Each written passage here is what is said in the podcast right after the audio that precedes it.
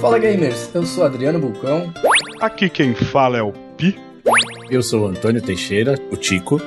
Aqui é o Neno e a nostalgia hoje vai rolar solta. Estamos de volta para mais um episódio do Só Gamers Cast. Nesse episódio vamos falar sobre um joguinho que é considerado por muitos uma obra-prima desenvolvida pela Nintendo: Super Mario 3.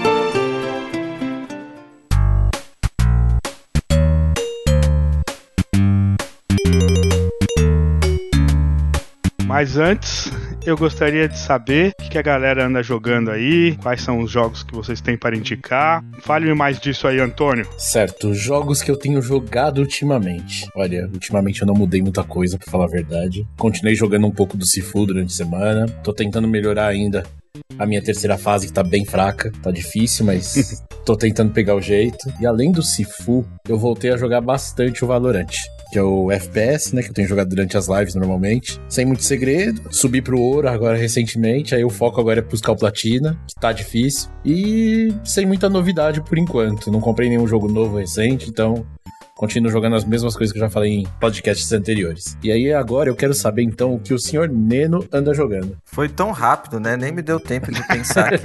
Achei que você ia emendar alguma coisa da live, falar da live, falar que o público está acompanhando você jogando. Olha, tem aumentado o público da live, viu? A média tá aumentando, graças a Deus. Olha aí. Olha aí. Pessoal acompanhando o Tony aí, tá ligado nos joguinhos dele. Bom, recentemente, inspirado pelo um hype de um lançamento que teremos no final do ano, eu comprei um joguinho que foi lançado no começo desse ano de uma franquia que eu amo, adoro, né? Que é um axioma, né? Ela é sempre uma, uma alegria seguida às vezes de uma frustração. Mas esse novo episódio, ele surpreendeu em alguns pontos, embora outros Assim, onde me decepcionou geralmente é algo que eu não ligo tanto, mas dessa vez chamou a atenção. Não tinha mapa. É, não, não tinha mapa é foda, né? Mas tinha, tinha. Mas não é isso. Eu, eu, eu preciso de mapas no jogo, então não é algo que eu não ligo. A questão que me incomodou pela primeira vez foi, foram os gráficos do jogo. Ô, louco que, né, geralmente não é o que me pega, mas ali quando eu vi os gráficos ali, é a renderização das coisas que estavam distantes, eu falei, poxa, não parece um jogo da oitava geração. É a oitava que nós estamos? Olha, é uma boa pergunta. Eu já perdi as contas já da geração. Eu acho que é nona. é a nona? A gente só indica a nossa idade, né, velho? Porque, nossa senhora. convivam, gente, convivam. Mas enfim, eu tô falando do Pokémon Legend Arceus.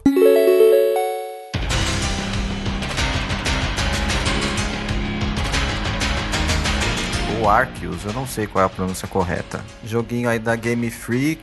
Cara, eu falo para vocês assim, tem a melhor jogabilidade gameplay que a gente viu nos últimos jogos até então, né? Falando antes, falando um pouquinho da história do jogo, né? Eu achei bem legal a abordagem que diferente dos demais jogos da franquia, esse jogo ele se passa num período passado, né? Onde hoje é a região, né, de Sinnoh mas bem antes, muitos anos, centenas e centenas de anos antes dos eventos do, do Pokémon Diamante e Pérola, né? Que é a quarta geração oficial que se passa lá. E você você, o jogador, é transportado de alguma forma mágica para esse tempo e você acaba encontrando com os colonizadores que estão ali justamente para descobrir e colonizar aquela nova região, né? E uma coisa que é interessante é que você acaba se juntando a Team Galaxy, que são os vilões, justamente no jogo original, você se junta a eles para cons conseguir fazer essa colonização. E, cara, é, é, muito bom assim. Eles pegaram toda aquela área da que a gente tinha da área selvagem do Pokémon Sword and Shield. E o jogo hoje é praticamente aquilo. Então, é um jogo de mundo aberto. Eles melhoraram. Agora você não tem aquela transição para você entrar no modo batalha, né? De você trombar com o Pokémon e entrar você já, quando você já tá próximo de um Pokémon selvagem, você pode arremessar a Pokébola e já começa a batalha. Dá para você cap tentar capturar um Pokémon sem batalhar com ele, né? Ao estilo ali Pokémon GO, que eu não gosto, mas enfim, é possível. O jogo tem mecânica de crafting, é, é, danos no personagem jogável, né? O seu personagem pode ser nocauteado se ele for atacado por um Pokémon selvagem. Então, tudo isso é muito bom, muito bom mesmo, não dá para reclamar, né? Até um tempo, eu comprei esse jogo recentemente porque até um tempo atrás ele não era linkado ao Pokémon Home, que eu achava péssimo, né? Tipo, já tinha saído dois jogos e desde os Sword and Shield você não tinha nenhum jogo que era compatível. E aí depois de uma atualização agora é compatível também. Então, isso dá muito valor ao jogo para você conseguir, enfim, né, transmitir seus Pokémons e tudo mais. Para quem não conhece, é aquele serviço de armazenamento de pokémons, como a gente tinha no Pokémon Bank na época lá do DS. E isso valorizou demais o jogo realmente é muito bom, assim. Eu, eu tava inspirado pelo hype da nova geração que vai sair no final do ano. E eu tava um pouco carente desde que eu terminei os Sword and Shield. Só jogando o MMO, que me dá uma raiva do caramba aquele jogo. Eu, eu queria um, um, jogo mais normal e esse jogo realmente me surpreendeu nessa questão do gameplay. Ficou muito mais legal assim, de você poder explorar. Já era ótimo a área de selvagem do outro jogo e se o próximo jogo, a próxima geração for uma expansão do que eles fizeram aqui, vai ser uma coisa maravilhosa assim, ele ainda tem aqueles pontos negativos que, né, na minha opinião, são coisas que já não deveriam existir mais, pelo menos para mim, né? É, nesse jogo teve a questão do gráfico, que realmente a renderização não ficou legal. Você vê uns objetos à distância. É, me lembrou muito o, o, o, Mega Man Legends, que a gente falou nos episódios atrás, que você vê assim aquela textura que a grama é um, um recorte, assim, colado no chão, assim, cara. É. Sabe, a gente sabe que o Switch consegue fazer coisa melhor. É, você pega como base justamente isso, porque a gente tem um exemplo de um Zelda da vida, que foi muito bem feito. Exato. E, e aí você transporta isso pro Pokémon, você fala assim, por que, que eles fizeram isso sabendo que dá para fazer isso? É, eu acho que é, é, a Game Freak seguindo né, a linha de raciocínio padrão dela. E se a gente tinha alguma chance de ser patrocinado pela Game Freak, ela acabou de acabar. Mas mas né, quer tentar ganhar o máximo de dinheiro fazendo o mínimo possível, né? O mínimo de esforço possível. Game Freak, releve isso aí que ele tá falando, não liga. A gente é bom. Cara, eu acho zoado o fato de até hoje o jogo não ter uma dublagem assim, cara. Isso para mim é peca. Não, é, isso é decepcionante. E assim, eu entendo o que não era possível antes, porque realmente não era comercializado no mercado nacional oficialmente, mas a partir do momento que ela falou que ela voltou pro mercado nacional, ela tinha que ter dado o mínimo de atenção pro mercado que ela está atuando agora. Exato, cara. E o mínimo de atenção é justamente você ter uma localização dos jogos pro, pro seu console, velho. É o mínimo. Não, ó, é, seriam duas coisas. Duas coisas, né? A localização, que de fato não existe ainda, é péssimo. Mais péssimo ainda, porque esses são jogos, cara. Qualquer jogo assim de uma da Nintendo de uma first party dela, é, esses jogos não caem de preço, né? Eu, eu assim, eu tenho Switch, eu já joguei, eu já já joguei o Zelda, já joguei o Mario Odyssey, Mario Mario Kart num Switch que não era meu. E mesmo já tendo jogado esses jogos, eu super que compraria esses jogos de novo. Eu tenho muitos jogos que eu tenho repetido eles em plataformas, né? Justamente assim, você acha um preço bacana, cara, eu não faria eu não faço cera para comprar um jogo de novo se eu gostei muito dele e aquela é a única forma de eu jogar ali de novo. Mas esses jogos da Nintendo, como eles nunca caem o preço, cara, é, é meio desanimador. E aí você não ter uma localização tira, não dá uma recompensa nenhuma, assim, tira mais a graça ainda. Não cair é, é, é, é, pouco, né? Porque só subiu, né? Os preços subiram. Só sobe. Os preços só sobem. É impressionante. Sim, cara. É tipo assim, pô, jogo de 2017, você ainda tem que pagar 400 reais nele, não faz mais sentido, cara. É muito pesado. Não tem como. Então isso é um pouco decepcionante. Também, realmente, a, é, a dublagem, para mim, a dublagem mesmo, enfim, faz falta, né, os que fossem inglês ou pelo menos japonês. Eu nem cobro português de fato, mas tivesse pelo menos ali os personagens falando, a gente ouvindo, além dos, dos cries do Pokémon, seria muito bom. Acho que também é um ponto negativo aí. Mas voltando nesse ponto aí que você falou do, do preço, Cara, isso, isso é uma parada que eu, que eu acho engraçado, que eu queria saber o que, que vocês acham disso. Porque qual o motivo dos preços da, da Nintendo não, não baixarem, cara? Eu tenho. Que vende. Assim, não é uma justificativa. Mas assim, cara, tem público, as pessoas pagam. Infelizmente. Olha a lista dos mais vendidos, cara. Até hoje Mario Kart tá nessa lista, provavelmente no top 20 deve aparecer. É incrível. Mas o engraçado é que nem os usados, velho. Nem os Isso usados. que é engraçado. Porque eu. Aí, aí que tá. Aí eu acho que é porque os, quem tem Nintendo não, não vende os jogos que tem. Não é que não vende, vende. Só que vende valorizado de qualquer jeito, esse que é o ponto. É, um é mais valorizado e como não abaixa, eles também não abaixam. Tipo assim, Exatamente. ah, novo custa. Agora custa 350, mas quando eu comprei o Switch custava uns 200, 250 no lançamento. Aí vi- o usado era 200, 180. Como não abaixava o preço, ficava pra 180 pra sempre. Tá usado Exatamente. há 7 anos aqui, sei lá, é o mesmo preço, tá ligado? Não. É, falando nisso, esses dias eu vi um anúncio de um jogo de Wii, 350 pau. O cara tá vendendo o jogo original de Wii por 350 reais. De Wii, gente. Não é nem do Switch. É, é, que aí depende da raridade e tal, colecionador. é. Não é raro, não, é Não? do Kirby, gente. Pô, aí é tenso. né? Não, não. Mas, Anendo, deixa eu te perguntar. Pe- Imagina eu aqui, que é um cara que gostei muito de Pokémon na primeira geração ali. Então eu joguei Blue, Red, Yellow e mais de algumas vezes isso. E nunca mais joguei nenhum Pokémon. Assim, coloquei pra jogar um pouquinho. Cara, eu tenho. Se eu abrir meu armário ali, eu tenho vários Pokémon pra DS, 3DS. Só que eu não joguei nenhum. Largou Eu só- todos pela metade. Não, eu só liguei, vi que tá funcionando e tirei. E falei, ah, depois eu jogo. E esse depois nunca chegou. E nunca mais eu jogou. tenho até tipo assim, ah, eu tenho o Safiri, tenho o, o Ruby, mas eu não jogo. Eu compro, mas não jogo. Eu lembro que até teve um que eu jogava no seu portátil e você não jogava. Eu acho que era Diamond. É, deve, deve ter tido. Eu, eu, eu não joguei absolutamente nenhum Pokémon depois disso.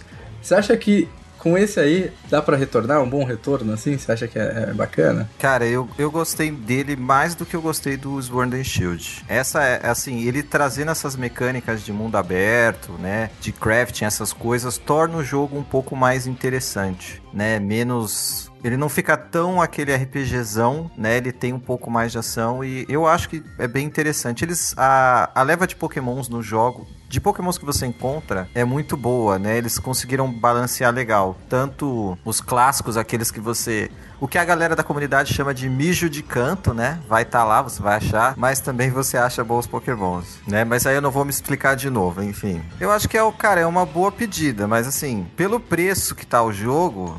Né? Aí eu acho que não é uma boa você comprar ele pra deixar no seu armário, né? Seria legal jogá-lo de fato.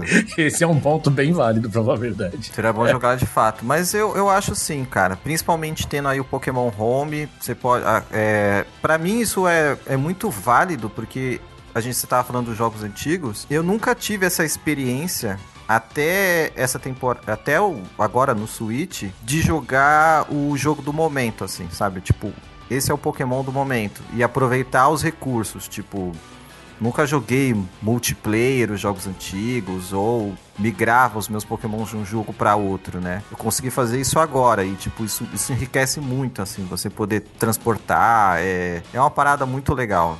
Então eu acho que vale a pena sim, pra quem, quem gosta da franquia tem que gostar. Vale a pena sim, é uma boa preparativa até o que vai chegar aí no final do ano, né?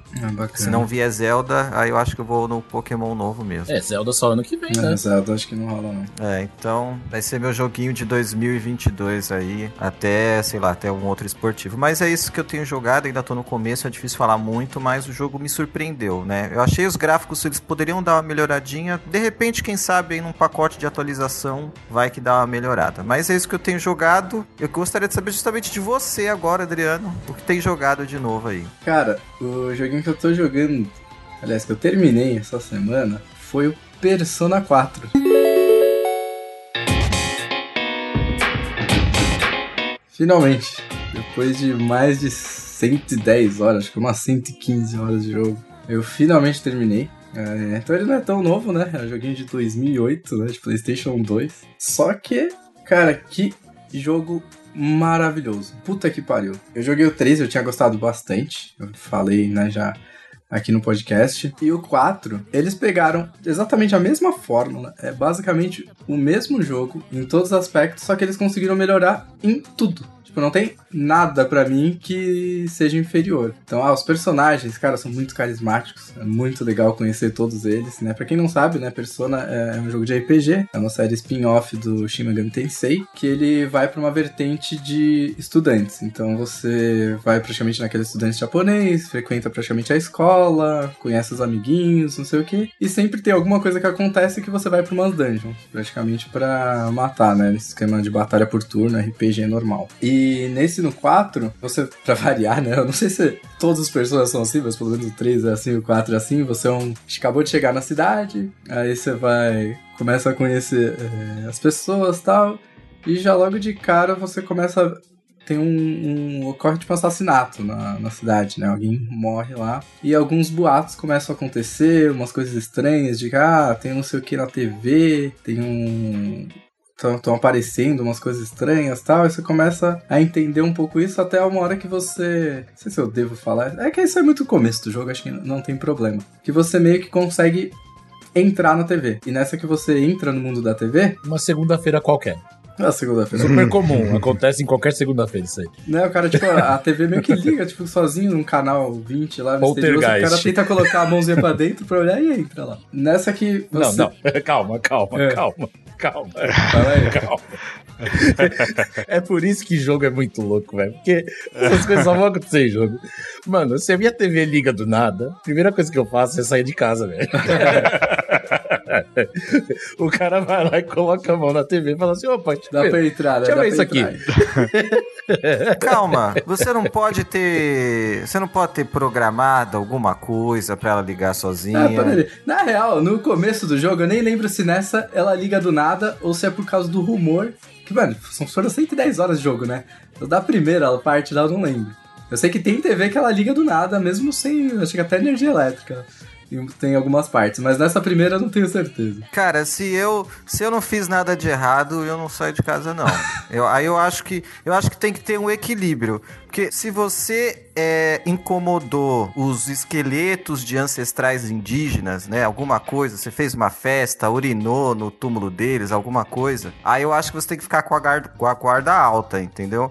Agora, se você não fez nada disso e a sua tipo e, e é um zebu apareceu na sua casa, quem tem que se retirar é ele. Você não tá errado. é, errado você não tá, né? Mas quem tem cu, né, filho?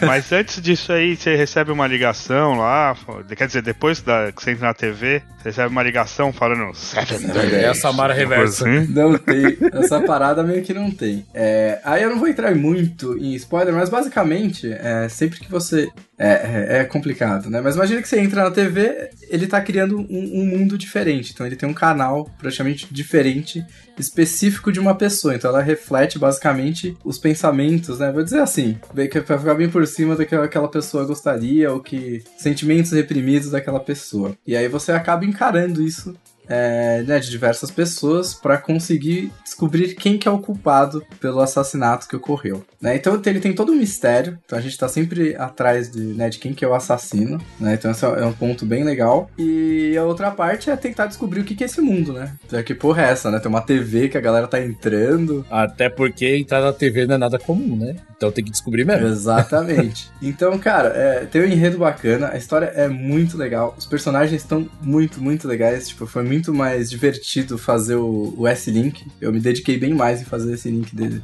da maioria dos personagens dessa vez. É, tem uma vantagem que lembra que o outro, você, você, avançava os links, você tinha que namorar com todo mundo, né? Pelo menos né, com todas uhum. as meninas. Nesse uhum. agora você tem a opção. Dependendo do que você escolher, você pode namorar ou não. E ele te avisa, ó, você tá namorando, hein? Você realmente quer ir por esse caminho? Se você quiser, você pode ir pegou na mão da menina. Tá namorando, hein? É. tá namorando, hein, ó. Saiba que você já tem uma namorada.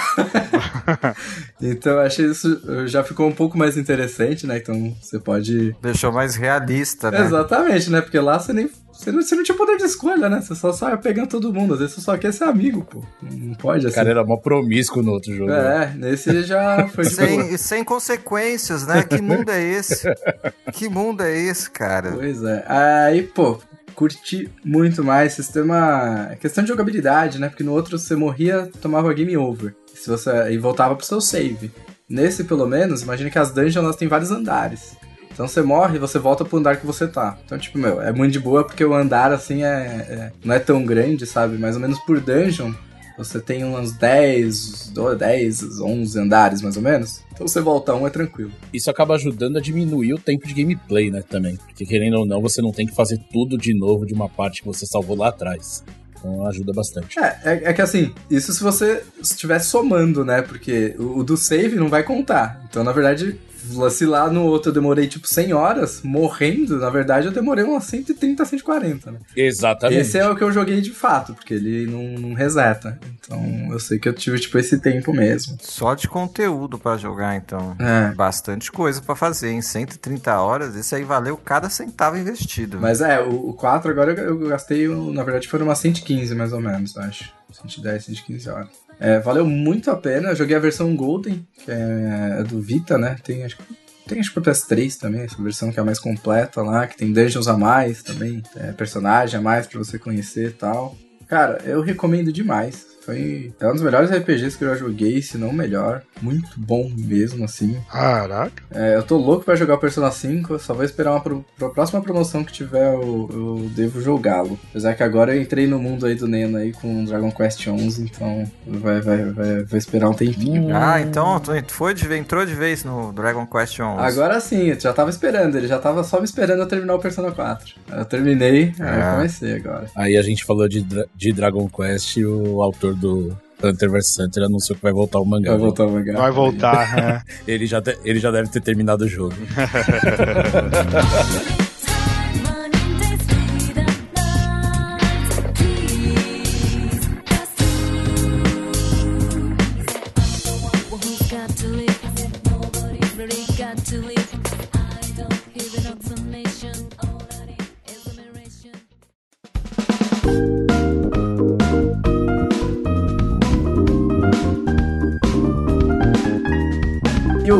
joguinho que eu terminei também, esse um pouquinho antes, que eu tava jogando em paralelo, é um joguinho brasileiro que saiu no ano passado pelo estúdio Pixel Punk. Ele foi feito aí pela Fernanda Dias e a Tiane, ela chama de Tiane Pixel. E cara, ele chama Unsighted o jogo. Eu não sei se vocês hum, já ouviram hum, falar. Tô ligado. Esse jogo é maravilhoso. Puta que pariu. Meus parabéns para as duas. É o melhor Zelda que eu já joguei na minha vida. Zelda Like, no caso, ele desbanca qualquer Zelda que eu já joguei. É muito bom, pelo amor de Deus. Pelo menos aquele Zelda tradicional, né? Considerando 3D. Imagine Zeldas pro Super Nintendo, Game Boy, é mais, é mais nesse estilo. É muito bom, gente. Elas fazem. Várias pessoas chamam até de, na verdade, de Metroidvania, mas eu, eu, eu vou mais pro lado do Zelda, é, numa questão do Zelda-like, até pelo sistema de batalha, como funciona. Ele tem coisas de mecânica que você só pode acessar depois que você ganha um poder específico e tal, mas eu, eu, eu não iria muito por esse lado de, de, de Metroidvania, eu iria mais pra um Zelda-like. Ele pende mais pro Adventure, então. É, assim pra mim, né? É a minha opinião pessoal, mas ele tem elementos de Metroidvania, assim, que dá, mas eu, eu considerei mais um, mais um Zelda-like. E ele é muito bom. Ele tem um, a batalha dele é maravilhosa. Tipo, Zelda, os caras tinham que jogar esse jogo e, e, e, ver o, o, potencial que eles têm com Zelda, porque eles têm muito mais recurso, dinheiro para fazer, né? Tipo, a Nintendo para fazer. E, meu, as duas minas fizeram um jogo maravilhoso. A batalha é boa demais. Nossa senhora, agora foi. Eu fiquei, até eu fiquei com vontade de jogar agora, do jeito que você falou. Não, mas tem que jogar. Esse jogo é indispensável. Eu não tô falando porque é um jogo brasileiro. Eu quase não jogo muitos jogos brasileiros. Não, independente disso, é a empolgação na qual você falou. Mas é, porque é, assim, é dos melhores jogos do ano passado para mim. Tá no meu top 10 assim, facilmente, tipo, pelo amor de Deus. É muito bom. Caraca, vamos colocar aqui na lista de desejos da Steam. Vou fazer isso agora. Coloque, tá barato, tá R$49,99, eu acho, na Steam. É barato, barato tá, né? Pra quem tá desempregado, alô empresas, tô, me contratem. É, mas pelo valor do, do que ele traz, você vai pegar aí, sei lá, o Kirby novo que saiu aí, que eu acho que terminei ontem, ele nem vou falar dele. Cara, pelo amor de Deus, não é um jogo ruim. É um jogo razoável, mas, porra, custa 200 conto aí, sei lá quanto, mano. Unsighted é cinquentinha e me... foi um dos melhores jogos que eu joguei no ano passado, pelo amor de Deus, é bom demais. É, ele conta uma história meio que futurista, então você controla praticamente robôs, que eles têm basicamente consciência, é, uma espécie de consciência. Teve um, um, meteoro, acho que era um meteoro que caiu né, na Terra, E esse meteoro ele acabou trazendo consciência para alguns robôs. Aí os Unsighted são robôs que eles perderam essa consciência, eles ficaram agindo feito louco assim, eles perderam essa. Eles só simplesmente atacam basicamente todo mundo. E aí o, o seu objetivo é conseguir é ajudar, né, os robôs que estão na sua vila ali.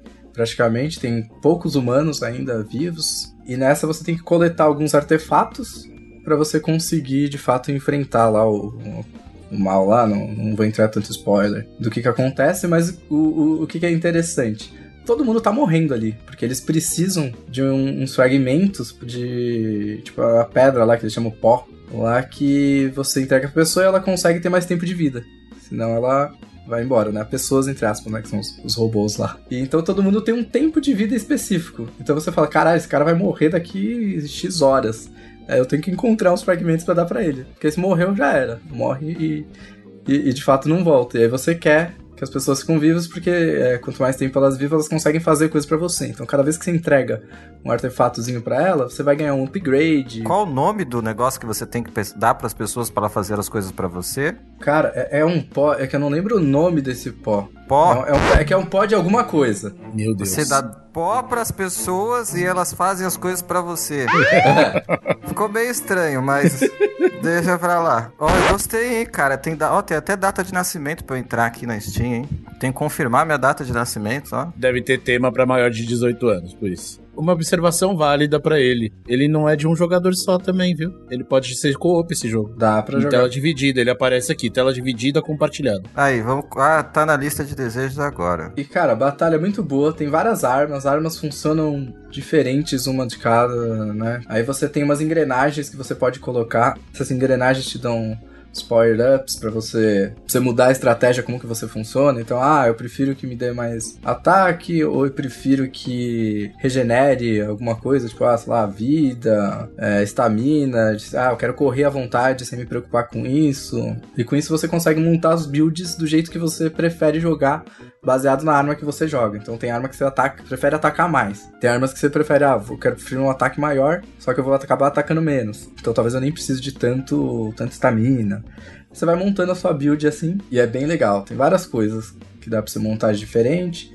Tem esse esquema de seringa também que serve para recuperar a vida. O que é uma pena é que assim, tem algumas builds que você faz que o jogo fica muito fácil. Então tem umas builds que você monta que o jogo fica muito, muito, muito, muito fácil. Eu montei uma que, tipo, depois eu morria bastante.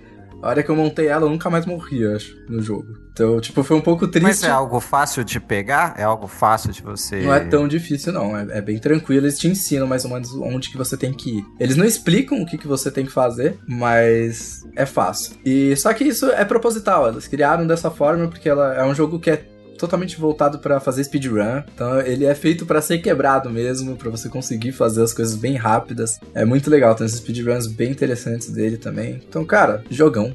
É, eu fiquei, tipo, boquiaberto como conseguiram fazer um jogo tão, tão foda assim. Parabéns mesmo, recomendo todo mundo a jogar. Agora eu quero saber o que o Pi tem jogado aí. Bom, o jogo que eu joguei nesse período é um jogo indie que foi lançado para PlayStation, Xbox e PC em maio desse ano e saiu no Game Pass no lançamento. Nossa, cara, como, como o Game Pass é bom, né, cara? Tô jogando vários jogos no lançamento. Pena que a Microsoft não nota nós, hein? Né?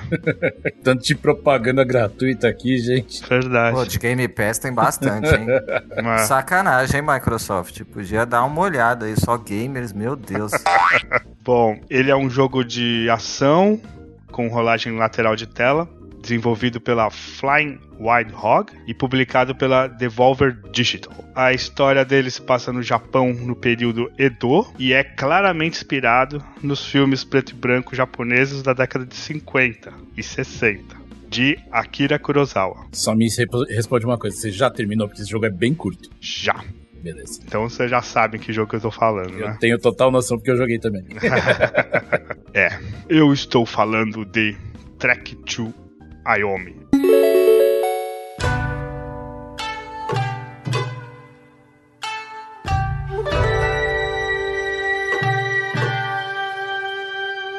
Uma coisa inacreditável nesse jogo, cara, é a forma que eles conseguiram transportar essa ambientação do, desse tipo de filme japonês pro videogame. É sensacional. O, o diretor do jogo, que é o Leonard Menchiari, que depois eu fui até pesquisar e não foi surpresa nenhuma para mim saber que, que ele, esse cara é um cineasta. Ele fez um trabalho maravilhoso com as câmeras, fazendo que você se sinta realmente dentro de um, de um filme do Kurosawa. É, são simplesmente geniais as, as tomadas de câmera assim, te deixando às vezes num num terceiro plano, tipo, ele te mostra assim um barco, um rio, uma ponte, tem várias coisas em volta e você tá passando lá no fundo, assim, e jogando, mas durante o gameplay mesmo, assim, e é bem legal, não, não atrapalha, geralmente não atrapalha o gameplay, você não está em primeiro plano, é bem legal. E ele utiliza também, ele utiliza vários truques de, de filmagem do, do Kurosawa, como chuva, muita chuva durante,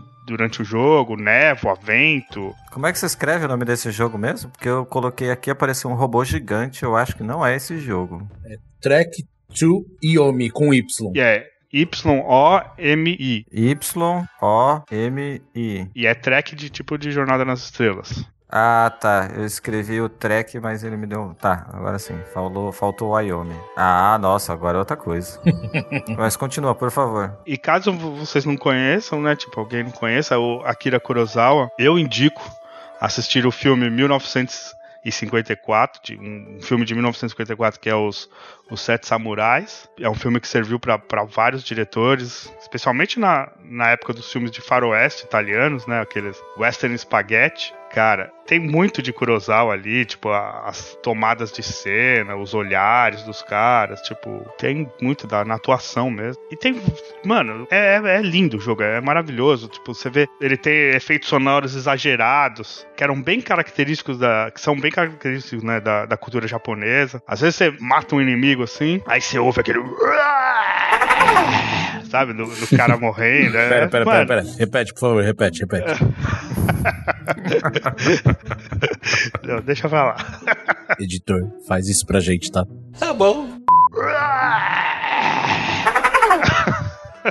E continuando aqui na parte artística do, do jogo, mesmo ele ser, sendo totalmente em preto e branco, ele é super rico em detalhes. Eu achei os cenários muito bem feitos e as animações também perfeitas. Tem partes que, tipo, quando, quando você mata os caras, sai sangue jorrando pra todo canto. Você vê o, o sangue jorra e vai pro cenário assim e fica no cenário. Aí sabe? eles tipo, gritam, né? É, eles gritam. Não vou gritar de novo. E tem de decapitação, porque você, durante o jogo, você vai aprendendo umas, umas técnicas, né? E, e, às vezes você deixa o cara meio. Como é que fala? O finish ring do Mortal Kombat? É, tipo o finish ring. Ele fica meio imóvel assim por um tempo, só que você tem que aproveitar esse tempo que ele tá imóvel, e aí você vai dar uma finalização. E quando você finaliza os inimigos, às vezes rola umas decapitações, assim. Essa parte de animação é bem legal também. A parte artística do jogo é, é uma obra de arte. Tipo, realmente. Mas, e a jogabilidade? lá, é, lá vem. Então, o, o Pico ele começa elogiando muito, a gente já sabe que ele vai falar um mais no meio. Não, não, porra. Eu, não, eu gosto dos jogos. É, calma, eu vou chegar na jogabilidade. A história do jogo é muito boa. Como eu disse, né, ele, ele, ele se passa no Japão, do período Edo, que é a época dos samurais. E não por acaso o personagem principal, que, que se chama Hikori, é um samurai, né? E ele tem o dever de proteger o seu vilarejo, mesmo que isso leve a, um, a uma jornada ao, Ayomi, né? Que, que é o que dá nome ao, ao jogo. E o Ayomi, na mitologia japonesa, seria como o mundo dos mortos. Pelo que eu entendi, é um tipo de purgatório, assim, onde as almas têm uma, uma passagem de purificação antes de seguir o seu caminho. Não é exatamente isso, mas foi um jeito de eu conseguir dar uma ocidentalizada pro que significa, né? Ficou muito bom, ficou muito bom a sua adaptação. Gostou? Ficou bem legal, de verdade, gostei. E falando assim em purgatório, em religião, o Neno deve algo pra gente, né? Uma história pra gente, não deve, né? Sussa, você falou falando em purgatório e religião, eu fiquei ah, até assustado. Eu estou é. devendo alguma coisa? Essa história tá sendo, tá sendo desde o começo do podcast, gente. Ixi, mano. Não é? Eu não sei, eu não sei como é que estavam. Eu lembro que tinha uma condição pra eu fazer isso, não tinha? Verdade. Então, eu não sei. É, então. nem vai lembro ficar... as condições. E aí, Lucas? É, nem lembro as condições, teremos que rever. Então, depois, depois a gente deixa marcado aí. Depois a gente vai ver com o Lucas um jeito de fazer uma enquete pra isso aí. A gente dá um jeito de saber. É, não, tá, não, não é assim, cara. Eu tô, eu tô cobrando pelas minhas histórias agora. Eu não posso mais dar as coisas de graça. Tá cobrando? Claro, eu sou muito bom nisso e não estou fazendo dinheiro com. Tem que ser Ah, assim, cara. Tem que ser dinheiro. A gente tem que usar o que a gente é bom pra fazer dinheiro. O caminho é esse. É, tem pessoa que não pode usar o que é bom não pra fazer dinheiro. Enfim, Track to Wyoming, vamos lá, continuando, Pi. É, então, falando da jogabilidade, eles separam em, em duas formas, né? Quando a gente tá explorando o jogo, o jogo é 3D, abrindo possibilidade de andar para todos os lados, na direção que você quiser, em subir escada, você tem total liberdade. Mas quando você entra no, no, no modo combate, aí o jogo fica 2D. Então os movimentos de, de profundidade, assim, de ir pra cima, pra baixo, você não consegue fazer mais. Aí você só anda pra, da direita pra esquerda, assim. E aí, tipo, quando, quando você aperta pra cima e pra baixo, aí você passa a modificar o, o estilo, e, ou então usar alguma habilidade do, do combate. Quanto à exploração, a exploração é um pouco limitada, não, não, é um jogo de muita exploração, mas tem exploração e dá pra encontrar alguns colecionáveis. Você encontra habilidade nova, pontos de habilidade, pontos de vigor, munição e até caminhos diferentes, onde você pode eliminar assim os inimigos. Por exemplo, você tipo, tem um caminho normal que é por baixo, você encontra um outro caminho que você vai acabar indo por cima e tem vários inimigos aqui embaixo. Aí você vai, derruba alguma coisa que cai em cima dos inimigos e já acaba com os inimigos, esse tipo de coisa. E na minha opinião, a, a- a exploração tem um defeito que, que certos eventos que acontecem quando você avança pelo caminho te bloqueia voltar, entendeu? Então, tipo, dependendo, tipo, você tá seguindo um caminho, aí você desce uma, uma rampinha assim, escorregando, e aí já era. Daquela rampinha você não sobe mais. E aí tudo que você deixou de explorar ficou pra trás.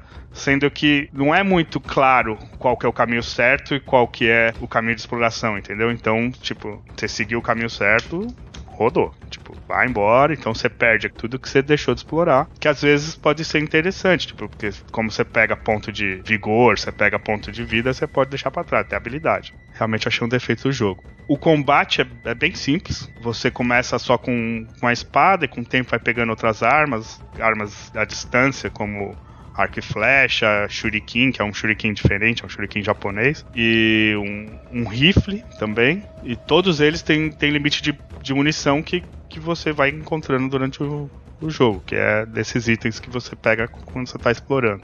Ou só passando assim durante a fase também. Você pode utilizar defesa, que você só deixa o botão apertado, ele, ele já fica em posição de defesa, então todo golpe que vier ele defende, a não ser os golpes mais fortes. E essa defesa vai acabando com a sua estamina. Ou você pode tentar o parry também, que aí, aí que entra a parada da jogabilidade do jogo, que sem o parry você não termina o jogo. Eu acho que não. O cara tem que ser muito foda pra, pra terminar esse jogo sem, sem, sem dar o parry. Cara, esqueci de falar. Rapidão, só uma observação. Unsighted tem o melhor, acho que um dos melhores parry que eu já vi na vida dos videogames, hein? Magnífico. É, o parry do track de Wyoming é bem legal também. Não é tão difícil de acertar que nem um- os jogos da Souls-like, tá ligado? É um, é um parry bem fácil até. Tipo, ele é o, é o mesmo botão que você aperta pra defender, só que nele você tem que apertar na hora certa e soltar. Você só dá um clique.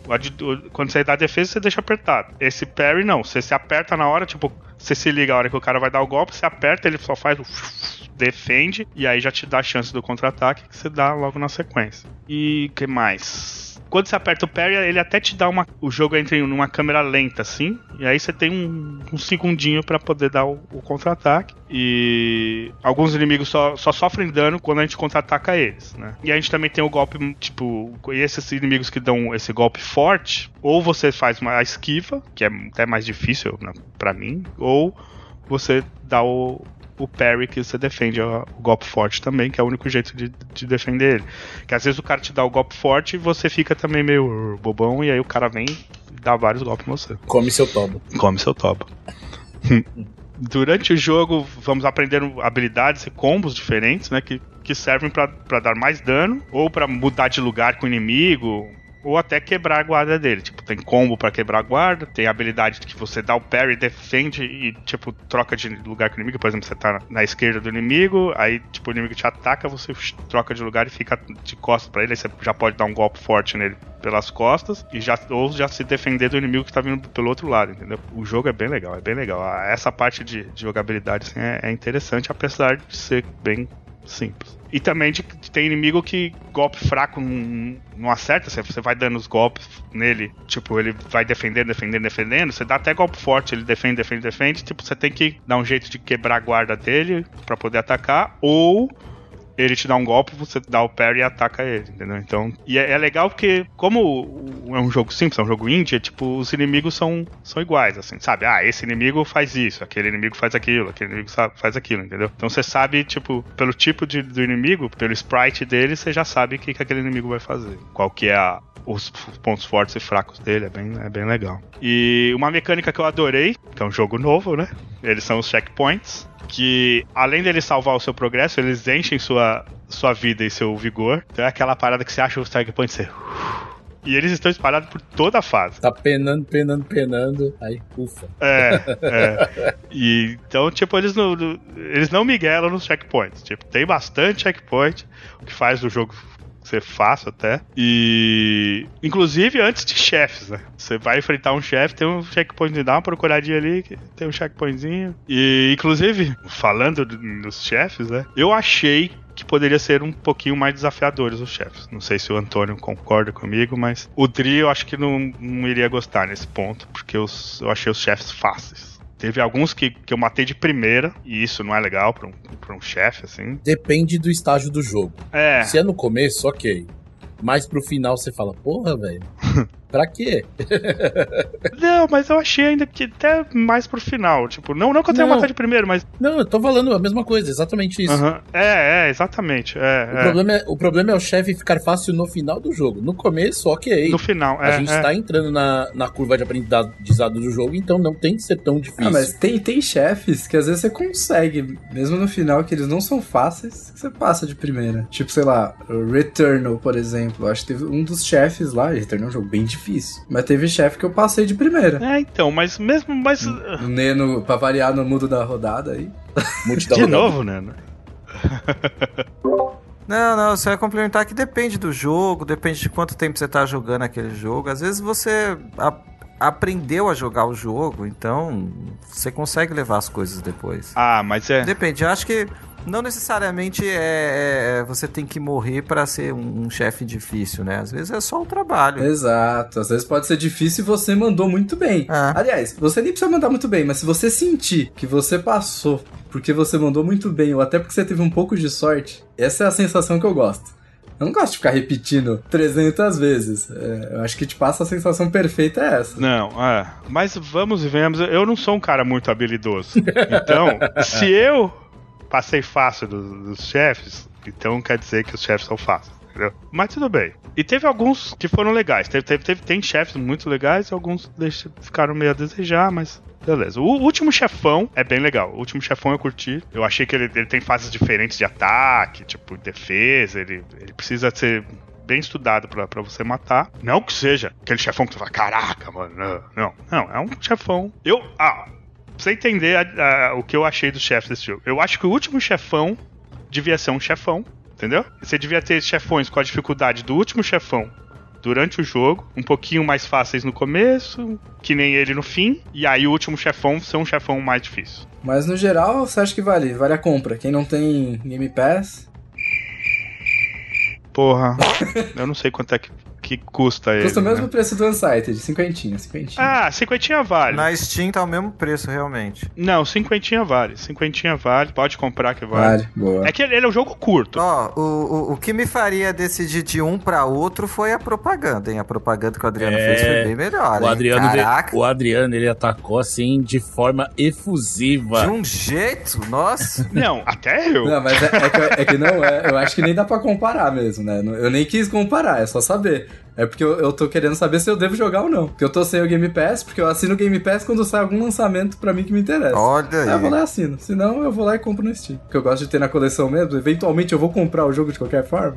Então, Não, eu, eu acho que vale a pena, mas tem, antes de comprar tem que saber que é um jogo curto. sim, é, eu vi aqui, tem uma média, a galera tá falando umas 4 horas de jogo, estão fazendo review, assim. É, eu demorei 5 horas pra terminar esse jogo. É, é o tipo de tempo que eu gosto de jogo, gente. É honesto, é Eu honesto. jogo ué. Persona que tem 5, 10 horas, mas tem que ser alguns jogos só assim. Se for todo jogo assim, fudeu. Eu Vou jogar um jogo. Vou jogar quatro jogos no ano. É verdade. Não dá. Não, é, então. Não, é, é legal. Eu, tipo, eu acho que podia até ser um pouquinho mais longo, porque a, a história é legal, a jogabilidade é legal. Tipo, quando você pega a manha de, tipo, da, dos parry, o jogo acaba, mas, mas é legal. E ainda mantendo nessa área da, da dificuldade, às vezes dá a impressão que a fase é mais difícil que o próprio chefão, sabe? Você, você perde mais tempo passando de certos trechos entre um checkpoint e outro, por tipo, você passa por telas, por exemplo, que tem vários inimigos, e dependendo dos inimigos, eles te atacam ao mesmo tempo. Tipo, você, você fica. Imagina que é, é um jogo 2D, né? Então tem um inimigo atrás de você, você tá aqui, e tem um inimigo na sua frente, e tem outro inimigo que tem um, um ataque de longa distância. Ele tá usando um arco flash, uma, uma espingarda. Então você você tem que meio que lidar com todos eles ao mesmo tempo, entendeu? Então, às vezes é, é meio complexo a, a, a tela, assim, que você tá e. Beleza. Então isso é, às vezes é mais difícil que o próprio chefão que você tá enfrentando. Mas é, é- o jogo é bom, é bom. Bom, resumindo, Track to, to Wyoming é um jogo muito bom e diferente. É um jogo que tem essa pegada casual, não é muito complexo, com um combate gostoso, artisticamente excelente, sem ser muito longo, né? Um joguinho curtinho. E eu até diria que se você for jogar, eu, eu joguei ele no, no modo Bushido, que é como se fosse a dificuldade normal. Ele tem o Kabuki, que é o fácil, e o Ronin, que é o difícil. Eu, os jogadores mais experientes, eu, eu diria até pra jogar um. Jogadores hardcore jogar no, no Ronin, que eu, eu acho que, que talvez seja melhor. Eu não vou jogar de novo, porque, tipo, o jogo é bom, mas nem tanto. E aí, quando, depois que você termina, você aí abre a, o, o modo Kensei, que é, que é o modo eu sou foda. Tipo, você pode morrer com um golpe, você pode matar com um golpe também. Mas no final eu dou uma nota 7,5 pra esse jogo. E eu tenho uma dúvida, pra terminar. Que eu, que eu já fiz essa pergunta aqui, eu já tive essa dúvida antes, mas eu não lembro da resposta.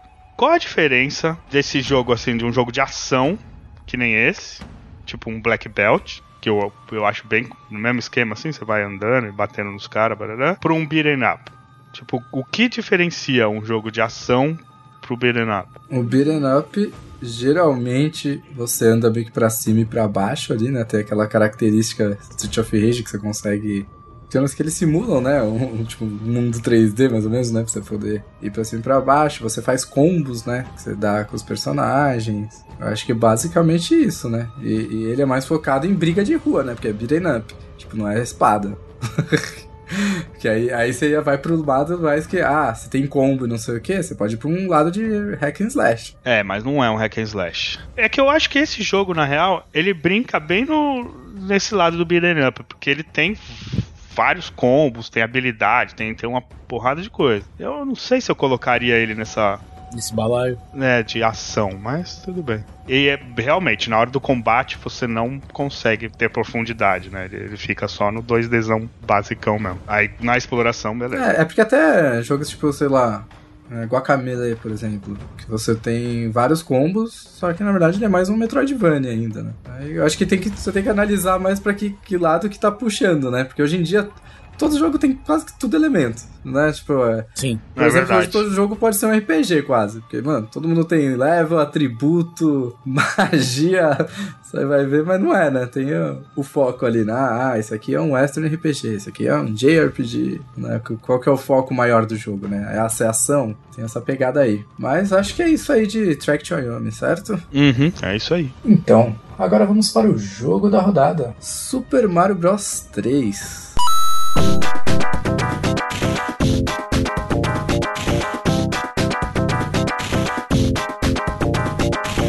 Super Mario Bros 3 é um jogo de plataforma, desenvolvido e publicado pela Nintendo, para o Nintendinho. Foi lançado no Japão em outubro de 88, na América do Norte em fevereiro de 90 e na Europa só em agosto de 91. O jogo foi produzido e dirigido por nada mais nada menos que, novamente, Shigeru Miyamoto. E não feliz, ele ainda foi o designer também. A direção ele dividiu com Takashi Tezuka, que também foi um dos designers, e o compositor das músicas foi novamente Koji Kondo, formando o mesmo time clássico que citamos anteriormente. né? Trio de ouro. É, o trio de ouro. O jogo foi aclamado pela crítica como um dos melhores jogos de todos os tempos. É o terceiro jogo mais vendido do NES, com mais de 17, 17 milhões de unidades vendidas em todo o mundo. Vendeu bem menos que o Mario 1, né? Como a gente já falou, que tinha vendido 58 milhões de cópias. Mas não era. O Mario 1 não era. Teve bundle também, né? Isso, ele não era bundle, então. Exatamente. É. É. a mesma coisa que você comparar o Mario Kart com. O Mario Kart não, vai o Super Mario 3D Land com o Wii Sports. Então, é, o esportes, esportes vendeu- É bundle, então. Milhões, mas ele vendeu muito com console, então não conta, velho. Não é dessa forma. O Wii Sports, 82 milhões. Então o Wii Sports é melhor que o Super Mario, é isso? Não, mas a gente tá falando de épocas diferentes. Hoje em dia, jogos vendem muito mais, né? Ah, Não, a gente tá falando basicamente da mesma coisa, Pi. Não, não tem nada a ver. Tipo, você tá falando de jogos de gerações totalmente diferentes, né? Hoje. não, mas muda bastante a época diferente. Isso influencia pra caramba. Hoje vende muito mais jogos. Não, eu não tô falando nesse ponto. É que ele tá querendo comparar a venda do Mario 1 com a venda do Mario 3, pra falar que o Mario 1 é melhor que o 3. É, não, e não é. Não dá. Não isso é. Não dá pra não comparar. é. A gente sabe que teve uma trapaça, entre aspas, nesse número de vendas. Que foi justamente, teve o bundle no qual vinha o console com o jogo. Então isso vai influenciar que o jogo vai ter muito mais venda. Mas você concorda também que jogo bom vende console, não é? Hum, sim e não. Não, jogo bom vende console. Tipo, isso não é, não é assim, não. É fato. Mas, mas, Opi, mas se é o console inicial da pessoa, ela ia comprar de qualquer jeito. Ela podia não querer comprar o jogo, mas já veio no bundle, ficou com o jogo. Ponto. Não, concordo. Eu concordo.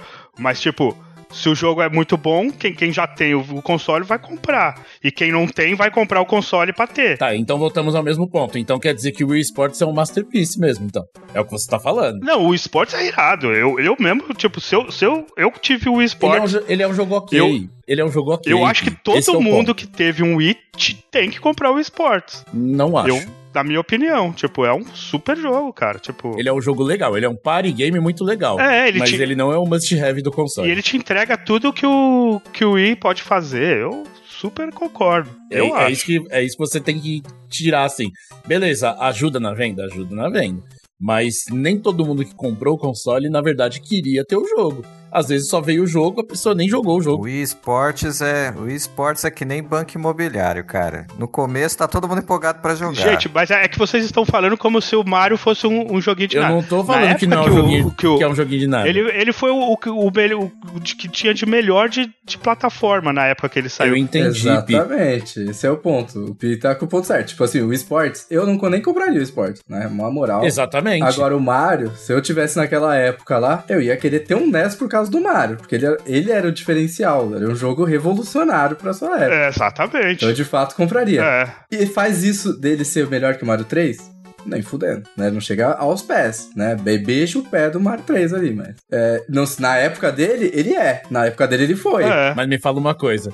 Se de repente o NES tivesse saído com um bundle de Mario 3. Não sei se teria vendido tanto, mas porque já tinha vendido uma porrada de NES, porque o NES fez muito sucesso. Sim. Mas, obviamente, Talvez até tenha tido um bundle. pode ser que tenha. Isso eu não cheguei a ver, mas acho que O não. Alex Kidd teve um bundle. Ah, o Alex Kidd, o Alex Kidd ele vinha com console normalmente também. Então, é, é- então. mas, mas é isso Mas que eu tenho, depois, né? mas é isso que você tem que entender. Você não pode comparar uma venda junto com o console de uma venda do jogo so- sozinho. Porque o que acontece?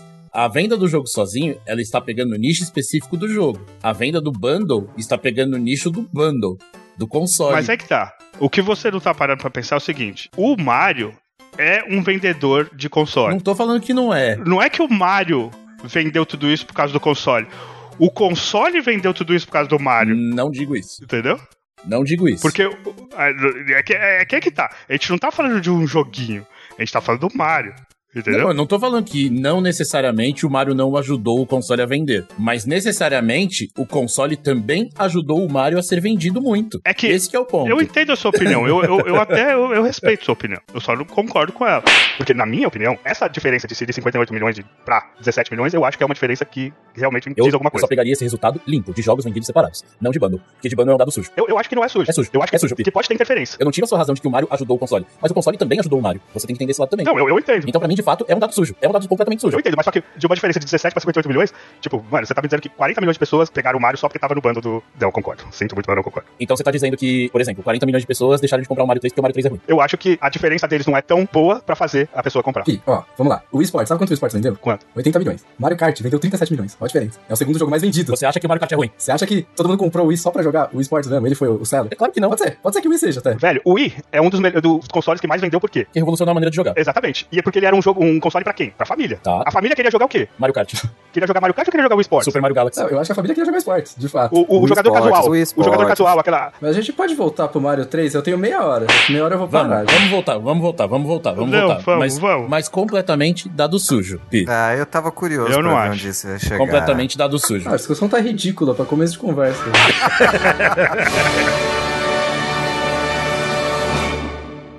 Bom, mas é isso. E como que foi a história do jogo? A história do jogo, ela começa no reino do cogumelo, que está passando por um período de paz, graças aos esforços dos irmãos Mario e Luigi. Entretanto, o reino do cogumelo forma uma entrada para o mundo dos cogumelos, onde as coisas não vão bem. Bowser enviou sete de seus filhos para este mundo para que eles fizessem travessuras, as travessuras que quisessem por lá. Roubaram os cetro mágicos, os cetros mágicos reais de cada país daquele mundo e transformaram os seus reis em animais. Para fazer com que tudo volte ao normal, Mario e Luigi devem recuperar os cetros mágicos e fazer com que os reis voltem ao normal.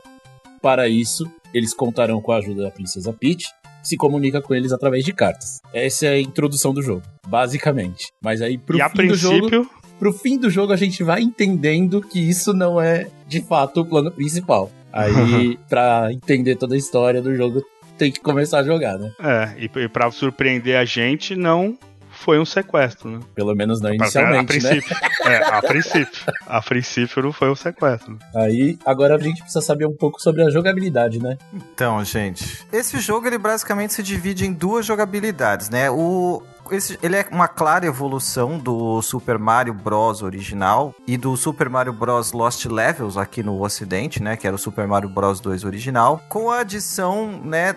Que agora ele tem esse o, o Overworld, né? Que é aquele mapa maravilhoso que você navega pelas fases. Cada mapa dos oito mundos ele tem um tema, é tem uma temática própria, uma característica própria. É bacana que as próprias fases onde elas estão localizadas no mapa, elas respeitam a posição delas. Então, se você, por exemplo, tem uma fase que ela está localizada na margem de um lago ou de um rio, então você sabe que aquela fase ela vai ser semi-aquática. Vão ter um trecho que você vai andar mas vão ter trechos que vão ser debaixo d'água mesmo. Né? E além das próprias fases, você tem as fortalezas, você tem o castelo de cada um desses reis, além de outros outras é, acessos que você tem, como as casas de cogumelo, que são fases bônus, pedras, né, que você pode remover para cortar um caminho e portões que são liberados conforme você passa pelas fases de fortaleza. E o outro e o outro tipo de jogo é justamente o gameplay tradicional de plataforma. Como eu falei, uma clara evolução, né? A gente pode andar, correr, pular. Em questão de terreno, agora você pode deslizar em descidas, ladeiras, né? Coisas que a gente não tinha no jogo original. Ele só tinha plataformas horizontais mesmo. A gente pode voltar a tela, né? É, a gente pode voltar à tela, coisa que não tinha também. né? Ah. Você pode deslizar nessas plataformas. Então isso é um- uma adição muito boa, muito boa pro jogo mesmo. Mas eu acho que a novidade mais é, significativa e que mais chama a atenção do jogo são a questão dos power-ups, né? É. E além do Super Cogumelo e da Flor de Fogo, tem uma série de outros power-ups que vão te dando habilidades diferentes e úteis para cada tipo de cenário que você vai enfrentar, né? O, o mais popular, o mais comum que você encontra, né? É a, a folha que dá o poder aí do Tanuki ao Mario, que permite com que ele voe né, e consiga planar também, além da própria roupa de Tanuki, entre outros. É, realmente, esses power-ups a gente pode utilizar até antes de começar a fase, né? No, na própria parte do mapa ali. Exato, é bem... você pode coletar, né, em, em batalhas contra inimigos especiais que você acha, ou que você ganha naquelas fases bônus, você tem uma espécie de inventário que você guarda esses power-ups que pode usar depois. É, esse de longe acho que foi a melhor adição para mim no jogo do Mario. Não, e, e, que basicamente serviu de base pro posterior Super Mario Bros. que veio pro, pro Super Nintendo. O Super Mario World. Né? Super Mario World, exatamente. É, é, é, nítida a, toda a inspiração que Super Mario World teve no Super Mario 3, velho. Mas o, é que é triste, né? Porque você tinha todo esse inventário no 3 e no pro World não, você não teve, né? Você só podia ficar com um item só. Exato. Então, e aí tá uma parada até que eu queria falar sobre isso. Assim, eu conheci esse jogo não pelo jogo original, para essa versão de 88 que saiu. Eu conheci pelo All Stars, meu segundo cartucho de Super Nintendo. Jamais me esquecerei, ganhei meu Super Nintendo numa quarta-feira, meu pai trouxe com o bundle, olha só, do F0. Ninguém queria jogar F0, mas é o jogo que veio. E a gente jogou só um pouquinho na quarta-feira, porque era dia de escola. Dia de escola você não pode jogar videogame, você tem que fazer as coisas da escola. É só, só ligou o videogame para testar.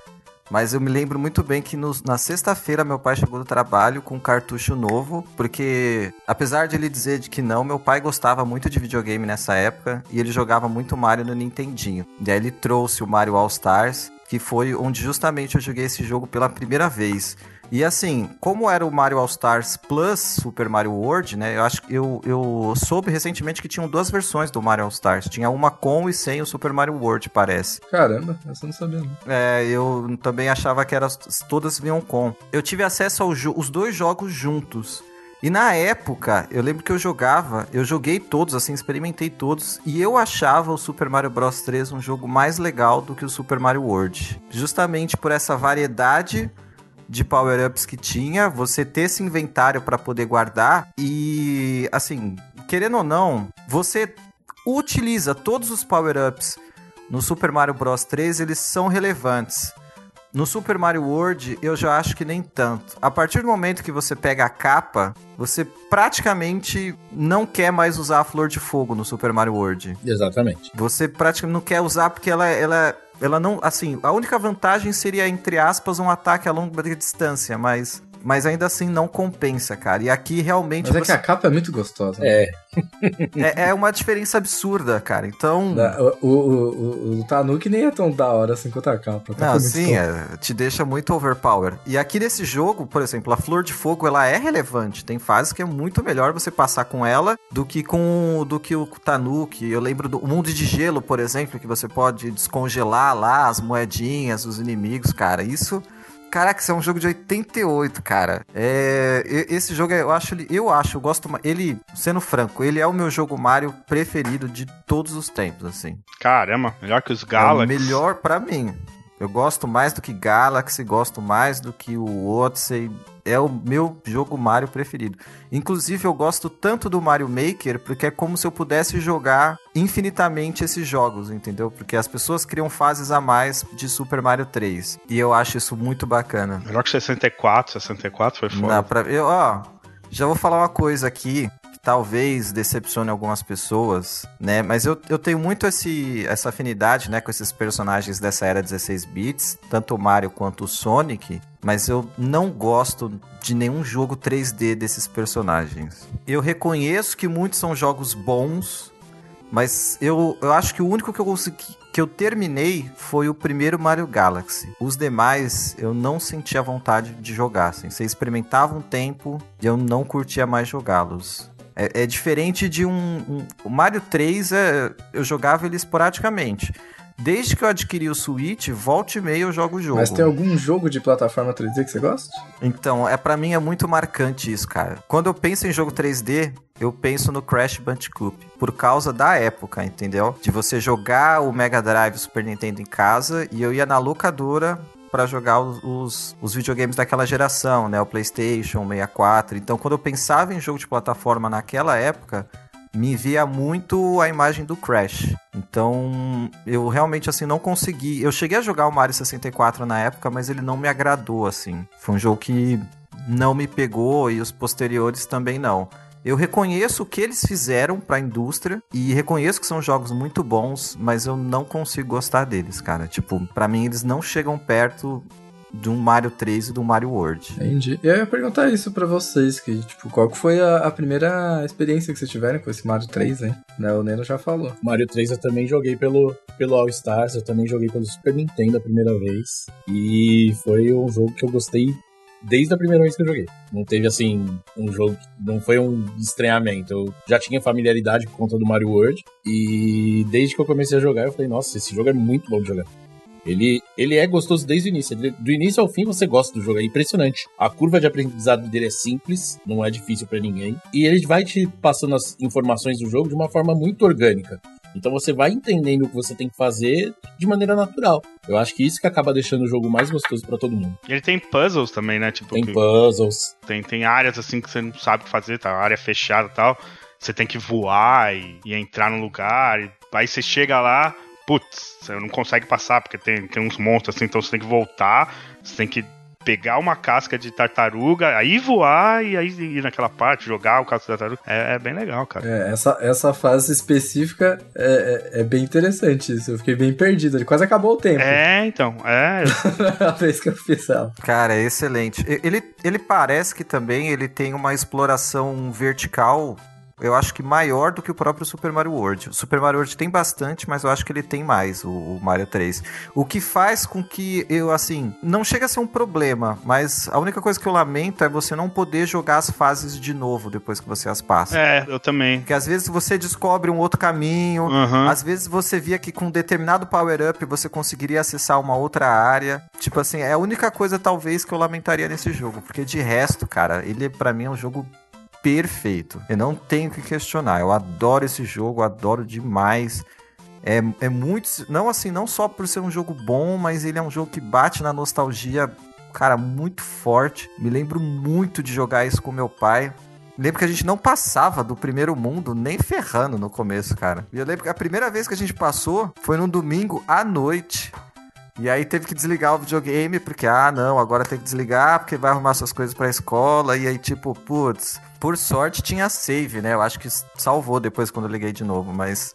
Quando eu vi aquele mundo do deserto ali pela primeira vez, eu falei, nossa, uma fase do deserto, meu Deus, sabe? Você fica maluco ali que você vê a temática. Cara, esse jogo é maravilhoso.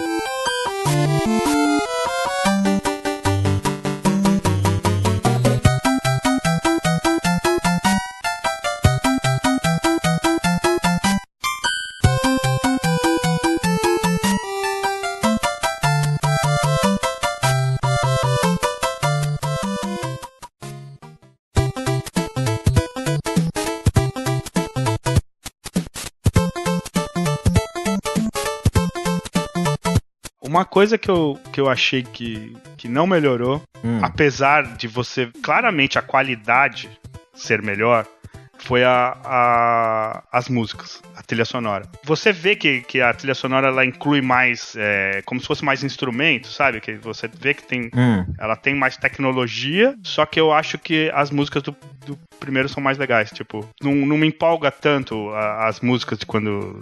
Tipo, as mudanças da, daquela, daquele tema principal do Mario. Tipo, eu, eu acho que mudou demais. Tipo, descaracterizou um pouco. É, eu gosto. Eu gosto daquela música do, do navio. O bagulho dá uma sensação de, É. de tensão, velho. Que você já entra, você fala, Sim. fudeu. Fudeu. Que tem, tem- tipo, parece que entra um, um sons de baixo, assim, sabe? Tipo, você vê que a tecnologia melhorou, que, ele- que eles. Mas eu, eu, eu achava que as músicas do primeiro eram mais legais. É, Eu, eu não, eu não tenho muito Não curti. recordação. Eu gosto, é, eu acho que eu gosto igual das duas. Tipo, não é nada que eu falo, meu Deus, que maravilhoso, mas eu acho bem agradável os dois. Eu acho que as duas são boas. Porque, sabe, porque aquele negócio de que as, as músicas das outras fases são é, variações daquele tema principal, sabe? Aham, sim. E aí eu acho que nesse já meio que descaracterizou, sei lá, eu não gostei. Não, mas isso só teve no Mario World, não? Essa variação. Porque no Mario original eram músicas diferentes mesmo. A fase da Eram? água não era mesmo, não era um, um remix da, da fase tradicional. Eu acho que era. Eu acho que não, hein, Pi? Eu acho que era. Bom, agora eu vou ter que jogar de Não, depois, depois é, fica, fica aí de lição de casa. né? É só, só colocar no YouTube aí, trilha sonora, Mario. Exatamente. É, mas eu acho que só no Mario World que tinha isso, que era uma variação. É, tecnicamente era a mesma música, mas aí você- era mais lento quando você estava na fase da água, era mais. tinha mais percussão quando você estava na caverna, mas acho que no original eram músicas diferentes. Se eu pensando aqui de cabeça. Mas e você, Pista? Também a primeira vez que você jogou foi no All Stars? ou- Não, eu, eu joguei no, no Nintendinho também, só que na casa de amigos, assim e tal. Então, eu só fui terminar, eu acho que no, no All Stars a primeira vez. Eu, eu não sei se foi no All Stars ou, ou se eu só fui terminar a primeira vez jogando Emuladorzinho. emulador mesmo. Provavelmente com emulador a primeira vez que eu vou terminar. É, eu a primeira vez que eu joguei já foi também no All Stars. Eu falei, meu Deus, ninguém jogou o Mario no, no NES original aqui desse. Tem alguém pelo menos. Eu joguei, mas não cheguei a terminar, Porque o não. meu também foi no All Stars, só que eu, já. Provavelmente eu já tinha terminado o Super Mario World normal. Então, tipo, pra mim, não, não- eu não tive toda essa surpresa assim de falar, meu Deus, que jogo maravilhoso. Tipo, eu já gostava muito do Super Mario World, então foi tipo, ah, é mais um Mario, né? E, e até por ele ser. Você não repara tanto que ele é, é o Mario antigo, porque a versão do All Stars é mais bonitinho, ele é mais. Tanto que na verdade foi um choque pra mim jogar dessa vez a versão do, do NES, porque na minha memória ele era muito mais Ele era mais bonitinho. bonito.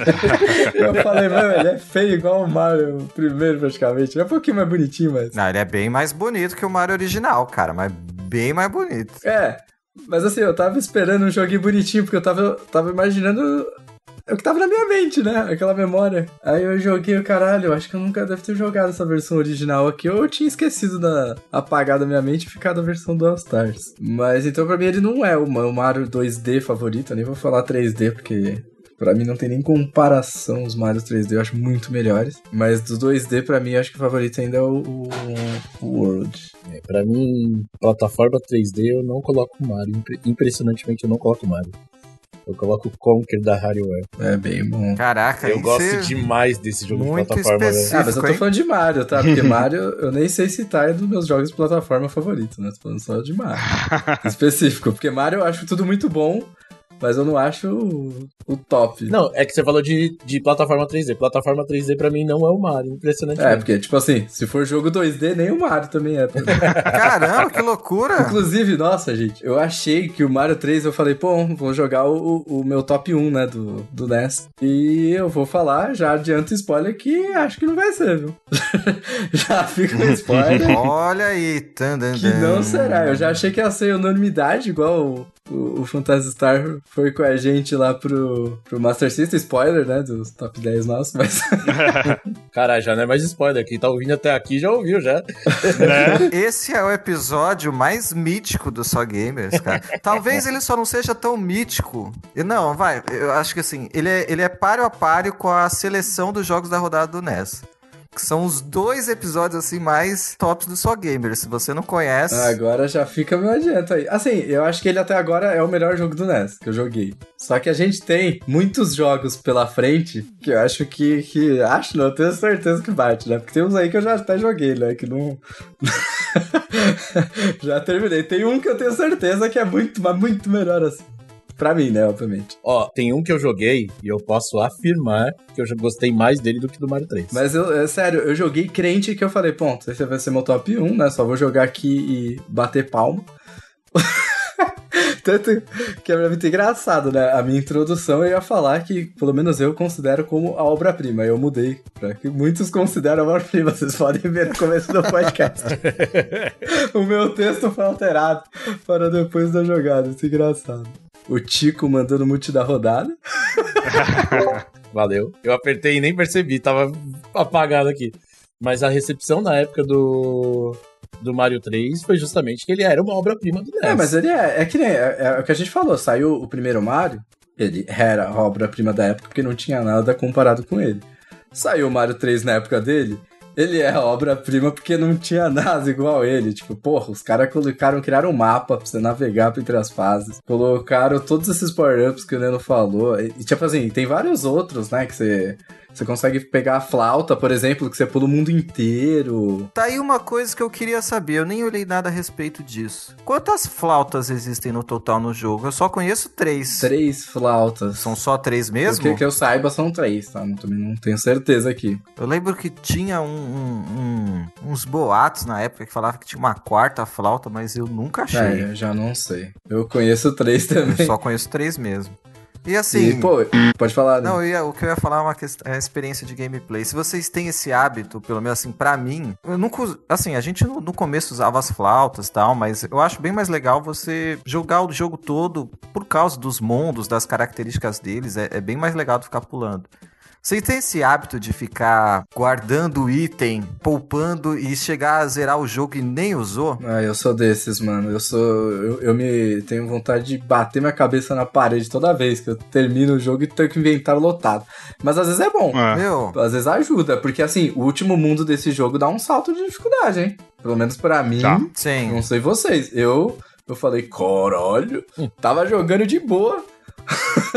Falando, ah, tá safe. hein?" No último eu já falei, é, deu, deu, deu uma azedada. aumenta bastante. Pô, mas eu consegui terminar com quatro pezinhos daquele, sabe? Que é o Ah, voo sim. infinito. É, não, eu falei, Eu caraca. não sei porra nenhuma, quase. É, eu É também. triste isso. Eu fui querendo saber como que eram as fases, assim, então. É, pra não ficar pulando e tal. Ah, sim. É, eu quis saber, tipo, eu fiz todas as fases, mesmo as fases que não precisava, que você. Tinha fase que você, você fazia outro caminho e já pulava elas e tal. Era eu, não, eu, né? eu fiz o caminho, voltava e fazia cada fase mesmo. Ah, é bem da hora. E alguém, alguém chegou a testar a versão japonesa desse jogo? Não. Porra, eu, eu queria testar, eu fiquei nessa vontade, porque eu tava, tava lendo lá depois que, tipo, parece que a versão japonesa é mais difícil. Então, tipo, eles mudam algumas coisas, tanto de elementos da fase. Então, tipo, sei lá, ah, tem um espinho. E aí o espinho tem, tipo, um, um pixel aqui de respiro. E aí na versão americana, que veio pra cá, né, ocidental, no caso, é, tem, tipo, mais espaço pra você, pra você não morrer. Ah, você pega, tipo, a flor de fogo, você toma dano, você vira, na versão japonesa, direto o, o Mario pequeno. Aí na nossa versão ocidental, você vira o, o grandão. Como no original, né? É, então tem essas coisas, né, várias coisas. Você até usa como escudo elas, né? Exato. Você pode perder ela. Então, tipo, bem facilitado. Eu queria jogar, pra perguntar pra vocês se vocês jogaram pra ver se tem, tipo, essas diferenças. Vocês notaram, perceberam isso? Que eu acho que deve ficar até nítido. Eu não joguei. E, e outras coisas, né? Que deve ter mais coisas. Como eu acabei não jogando, eu vi só o que a galera colocou mesmo. Achei engraçado. Não, só isso deve dar um diferencial gigante, mas não. Depois de você ter falado isso, vou procurar jogar a versão japonesa. Eu tô fora. Mas, cara, eu, vale, vale pela experiência, cara. Vale pela experiência, só de experimentar, cara. Eu adoro esse jogo. Nossa, eu acho que não é o jogo que eu mais joguei do Super Nintendo. Ele perde pro meu showdozinho. Eu acho que ele perde. Mas eu joguei esse jogo muito no Super Ah, Nintendo. muito bom. E vocês chegaram a terminar alguma fase também com alguma roupinha? Uma fase não, no caso, tipo, os castelos com alguma roupinha? Hum, boa pergunta. Tipo, ah, Tanuki, ou de sapo.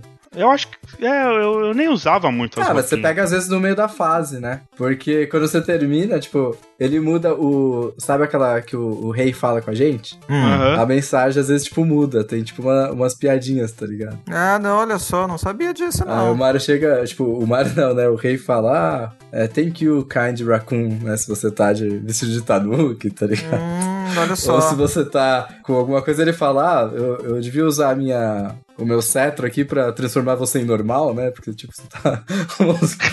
Tá, de animal. É, tem umas paradinhas assim, engraçadinhas. Olha, bacana, nem sabia disso, cara. Que doideira. Tipo, como se fosse meio que uns easter assim, tipo, né, sei lá. Uma brincadeirinha bacana. Uma curiosidade é que o, o Miyamoto ele, ele concebeu esse jogo como se fosse uma peça de teatro, né? Exato. Tanto que ele começa com aquela cortina, né? Você nota que o, o cenário tem aquelas coisas penduradas, assim, que nem teatro mesmo, né? As fases não são chamadas de fases, né? No, no, no registro é chamado de palco, né? Palco, né? E, e também outro detalhe que mostra isso é que quando o Mario termina a fase, é como se ele saísse do palco, né? Que aí fica tudo preto. É, e eu, eu não sei se é toda a fase, né? Mas algumas fases fica tipo um, um, um tracejadinho, assim, que você vê como se fosse uma peça mesmo encaixada, assim, né? Não é só um negócio preto. Você É, vê como é. se acabou o cenário, tá ligado? Vem o negócio. Aham. E foi confirmado, né? Eles confirmaram isso. Porque antes todo mundo era só teoria. A galera falava, ah, Só teoria.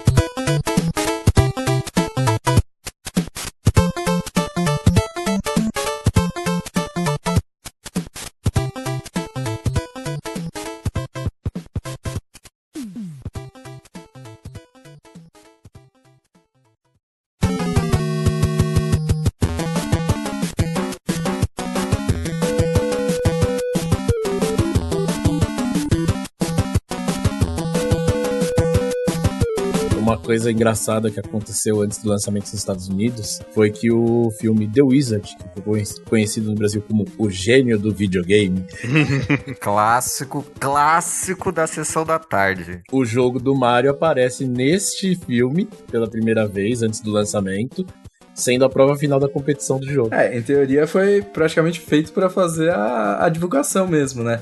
Porque você acha que Mario ia estar, tá, tipo, numa final de campeonato, tipo, de videogame? Não, não faz nem sentido, tá ligado, mano? Sei lá, bota um Tetris, velho. Né? Pra né? época. Né? A um... final do campeonato? Era a final do campeonato, foi o Mario, Super Mario 3. Não, sim, eu lembro, eu lembro desse filme. É muito forçado, né? Não, mas é, mas faz sentido, é um jogo grande, importante. É, mas ele não é um super competitivo, né? Tipo, Tetris você pensa é. num bagulho muito mais competitivo, né? Pra época. Não, quem chega mais longe, quem chega mais longe e primeiro. Sei lá, mano, até um Space Invaders, sei lá, algum jogo do tipo assim é muito mais competitivo, né? Ah, eu acho que seria anticlimático, né, cara? Você terminar um campeonato que você jogou, sei lá, Tartarugas Ninja com Space Invaders, eu acho que Mario pode ser ok, entendeu? Quem chega mais longe, ou primeiro, entendeu? Quem vai mais longe primeiro. É que o, o filme ele não é nem um pouco acurado. Não faz sentido o, o, cara nunca ter jogado o jogo e pegar as flautas, cara. Como ele sabia que, onde é que estavam as flautas sem nunca ter jogado? O cara é o gênio do videogame, você tá entendendo? não, é, não é eu e você aqui jogando. E é, eu, nossa, é um filme, é um clássico da sessão da tarde, totalmente estereotipado. É o filme da Power Glove também, né, cara? É, tem... tem... a infeliz Power Glove. Um acessório que não serve para nada, mas no filme eu vi, o... todo mundo viu esse filme quando criança na sessão da tarde e achava a Power Power Glove irada, né? Você olhava assim, nossa, o cara só com a mãozinha assim, tinha um, tinha um gangsta, né? Putz, iradaço, cara. Eu achava maneiraço. Nossa, muito bom. Esse jogo também ele teve o já tinha o desenho animado do Super Mario, né, baseado no primeiro jogo. E depois que esse jogo saiu, eles fizeram como se fosse uma nova temporada, né, já com elementos desse jogo também aparecendo. Era bacana que na abertura do desenho, né, quando você via o nome de cada episódio, era como se fosse. Eles usavam a imagem do jogo, né? Então mostrava uma mapinha do jogo onde os personagens estariam com o nome do episódio, assim. Era bem maneiro. E os personagens usavam de fato ali a, os power-ups, né? Então eles usavam a. A Super Leaf, a roupinha de Tanuki, a, a roupinha do Hammer Bros, que eu acho que era a mais maneira de todas, pelo menos para mim. É aquela que a gente guardava no máximo para não usar, sabe? Tinha medo de perder. É, eu, eu acabei guardando as roupinhas demais, eu não usei, mano. Roupinha eu usei de forma moderada, porque eu gostava, né? É, dar uma ajudinha boa, mas assim, não foi uma coisa exagerada, não. Eu consegui guardar umas, uma grande parte das vezes. Eu lembro que eu conheço, eu lembro bastante das fases, né? Então eu, eu sabia onde era mais é, útil usar tal roupa. Então eu, eu fui aproveitando, eu não fui guardando porque eu falava, ah, provavelmente não vou usar isso depois. Então eu sabia, ah, essa fase de água embaçada, já vou usar a, a roupa do sapinho aqui. É, eu já fazia muito tempo que eu não jogava, não tinha mais essa memória, não. E, e alguém, alguém se ferrou bastante com o, o, o navio pra, pra pegar o navio de, Tipo, ah, não morreu e tinha que ficar indo atrás, caiu em fase que não tinha passado. Principalmente no, no último mapa. Não. É, porque assim, quando você tá no, Você entra no navio, você chega nele, se você morre, ele anda, né? Ele sai daquele lugar que você tá e você tem que ir atrás dele. E geralmente, né, nos outros mapas é mais tranquilo porque você meio que é, passa por todas as fases, né? Mas no, no último mundo, a gente não passa, né, por todos. Tipo, você pode fazer caminhos diferentes para chegar lá. E às vezes ele pode cair num lugar que você não, não, não tinha passado, aí você tem putz, passar mais uma fase para chegar lá no. Passar a fase. É, a partir do quinto mundo, né? A partir do quinto mundo fica assim. Mas eu, eu joguei como o Pi fez, né? Eu passava todas as fases antes de ir no castelo, mesmo sem necessidade. Então, uma vez como outra que eu morria, era só perseguir o, o naviozinho já. O navio de novo. E ainda tem é. um power-up que tira isso, né? Também, né? Que é o, a âncora lá. Então você vê que, mano, tem muita coisa, né? Esse joguinho, tipo, uns detalhezinhos muito da hora. É legal que esse jogo, ele é clara, aquela clara questão, assim, de quando você tem uma referência para você fazer um novo jogo, né? Que o Mario Bros original, tá certo que eles tinham aquele jogo, né? Mario Bros, mas o Super Mario Bros é, é, é uma pegada completamente diferente, né? E aí quando eles fazem um novo, de fato novo Super Mario Bros, que eu acho que o Lost Levels não é necessariamente uma sequência, né? Ele é só um, um upgrade, talvez um DLC do Mario original. É, um é, eu acho que o DLC é, é, é, o perfeito, né? Porque ele, eles querem sacanear, né, o jogador no, nesse jogo aí. Sim. Ele é uma pegadinha. Isso. Aqui você, aqui você vê como eles tinham um parâmetro e o, o que eles podiam melhorar no jogo, cara. Por isso que é um jogo tão bom, tão bom mesmo. Não tem, acho que não, eu não consigo questionar nada nesse jogo, cara. E para variar, o Miyamoto trazendo as suas inspirações de coisas reais, né, pro jogo, que ele trouxe o o Chomp ali, que é o Dog, que é inspirado num cachorro que tava, foi correr atrás dele, e o Fantasminha, que ele se inspirou na esposa dele, que ela, ela é tímida, mas ela tava tão. ficou puta com ele uma vez, coisa que ele tava trabalhando demais e explodiu, aí por isso que ele, na hora que olha, fica todo bravo, tá ligado? Inspiração fala que foi a esposa dele. Muito bom, mano. Temos mais algo aí de Mario 3, gente? Acho que curiosidade, a gente já falou, né, das coisas. A gente falou do The Wizard, né, o mais famoso lá, da Power Glove da adaptação dele. Você sabia que The Wizard é o primeiro filme do Paul Walker? Sabia que ele está nesse filme? Sabia não. Paul Walker estava no The Wizard? É, Paul Walker de Velozes e Furiosos, ele está lá. Não fazia ideia. Menino de tudo, pequenininho, mas está lá. Nossa, o que eu vi de ator que nada a ver assim num outro filme, eu vi que o Tim Robbins tá no primeiro Top Gun, cara. Eu olhei assim, aí eu vi um dos, um dos pilotos, um dos que, que participam da, da última batalha lá, que, que eu acho que era um Top Gun também. Aí eu vi, pô, esse cara parece o Tim Robbins. Aí depois eu fui ver, no final, nos créditos, tava lá Tim Robbins. Eu falei, caramba. Era realmente ele. Nada a ver, né? não, não, foi uma curiosidade que eu trouxe aqui. Os filhos dos Copas, né, eles têm uns nomes engraçados também. É interessante, assim, que teve uma variedade nos boss, né? Não era como o primeiro jogo, né? Ele tinha um pouco mais. A, a premissa era, era praticamente a mesma, né?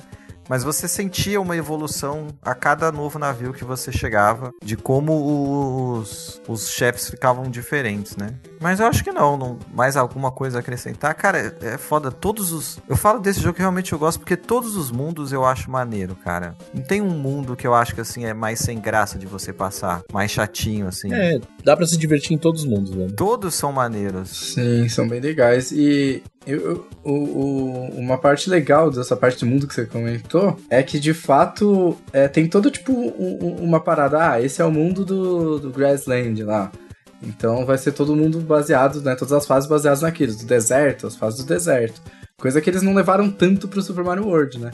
Que aí no Super Mario World você vê que era mais Tipo, eu gosto muito mais do mapa do Super Mario World, mas faz falta, né? Tipo, ah, é, essa parte aqui é inspirada nas fases do deserto, né? Essa aqui é as fases meio que da água, né? Do gelo, né? Ter essas coisas tudo separadinhas assim era, era até que interessante. É, tem uns temas, né? Tema próprio do, ah, do mundo. Tema, tema de fase e acaba per sendo perdido no jogo seguinte, de fato. É, Super Mario World podia ter se inspirado um pouquinho mais, né, no Mario 3, se a gente for ver.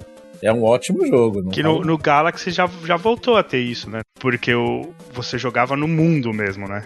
Tipo, o Mario Galaxy ele levou esse negócio de mundo pro mundo mesmo, né? Então tinha mais isso. Assim como no, no 64, que aí você entrava no quadro que era o quadro de tal coisa. Sim, então. sim. Uhum.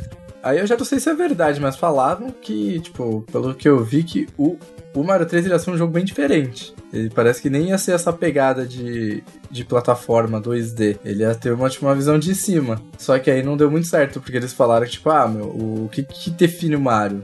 Os pulos, né? E do jeito que eles tinham, né? Pela tecnologia da época, eles não iam conseguir fazer isso. E acabar o pulo. E até por isso que parece que tem. Talvez eles tenham reutilizado isso para fazer o, o mapa, tá ligado? Uma parte do que eles tinham já. Eles falaram, ah, talvez a gente desenvolveu isso daqui, vamos utilizar. Aí já não sei, especulando, né? É interessante. Acabou sendo uma boa sacada, pelo menos. Assim, é, ficou bom. Deixou a franquia com a identidade que ela precisa ter, né, cara? Exato. Mas eu, eu não adicionaria mais nada. Mas assim, eu, eu, o Adriano falou aquilo, né, dos jogos e tal. Eu fui dar uma olhada na lista. Pô, até então ele é meu top 1, hein? É que eu não tem muito jogo aí que eu não conheço. Seguindo em frente, então não sei dizer. Mas. É, então, tem muito jogo aí que eu, eu sei que eu não terminei. Eu cheguei a jogar um pouco tal, para conhecer, vi que era bom, mas não terminei o que eu quero ver, mas tem um jogo aí que eu já terminei e que não tem como. Na verdade. Tem um jogo que eu joguei também, mas que é mais pra frente da lista e eu gostei muito mais dele. É, é que. É bom, eu não vou dar tanto spoiler. Só vou falar isso. mas enfim, vamos aguardar. Ainda tem jogos aí pra gente jogar.